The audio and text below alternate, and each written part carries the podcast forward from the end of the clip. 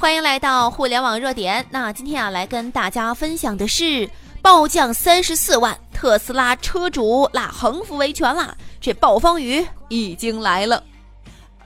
万万没想到，特斯拉刚刚宣布降价，就引起了中国市场的一片轰动。北京时间二零一九年三月一号，特斯拉官网发布了一则消息，彻底掀起了整个汽车业的轰动。特斯拉宣布正式推出史上最便宜的标准版，那么售价呢是三点五万美元，折合人民币是二十三点四万元。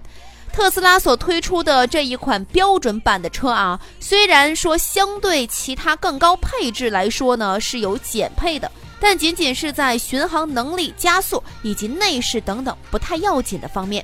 那么除此之外，特斯拉还宣布了即日起在中国销售的所有车型将全部降价，最高直接暴降三十四万。是的，你没有看错哟。特斯拉给出的全新价格，让中国市场瞬间从最贵的变成了除美国本地以外最便宜的市场。其实啊，早在之前，特斯拉确定要在中国建厂，就已经注定了今天的一切了。但是没想到啊，特斯拉的降价幅度会如此迅猛。面对特斯拉如此大幅度的降价，一些刚刚买汽车的车主，哎，他就坐不住了啊。这几天啊，这个微博上就传出了很多车主前往特斯拉专卖店维权的视频。许多车主啊，将一条白色的横幅拉在了专卖店的玻璃上，上面写着啊：“这特斯拉随意降价，侵犯了消费者的合法权益了。”许多车主啊，都表示了啊，自己才刚刚买几天的车，一下子就损失了十几二十万，哎呦，真的不是滋味儿。虽然消费者挂横幅维权事件已经屡见不鲜了。但是因为汽车价格暴降而挂横幅维权的事件啊，却闻所未闻。尽管啊，这些车主因为汽车价格的暴降而导致心理不平衡，挂出了横幅示意，但是终究他也是于事无补啊。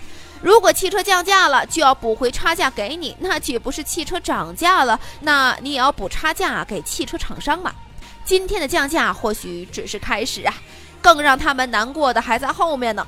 这一次，特斯拉还宣布了一个重要的计划，在未来不久之后，特斯拉要关闭线下直营店，全部实行线上销售。一旦达成了，那么这个价格呀，还将下降百分之六。可想而知啊，一场掀起中国汽车市场的大风暴就这样来了。而这些车主们的损失，不过是为自己的信息滞后而买单的。但是呢，对于国产汽车来说，这才是噩梦的开始啊。在特斯拉没有进入中国之前，特斯拉汽车因为价格昂贵，对国产汽车们并没有造成多大影响。然而呢，今天这一切彻底改变了，就如同汽车之家创始人李想所说的：“国产汽车的好日子很快就结束了。”试想一下吧，面对相差不多的价格。质量性能却高出一大截的特斯拉，国产汽车还有什么优势呢？又有多少消费者会为了情怀替国产汽车买单呢？没有压力就没有动力呀！这些年呀，这国家对国产汽车们可谓是极致呵护了。为了给他们腾出生存的土壤，国家一直卡着汽车关税，一直不让外资独立进入中国。有多少力求上进的，就有多少浑水摸鱼的。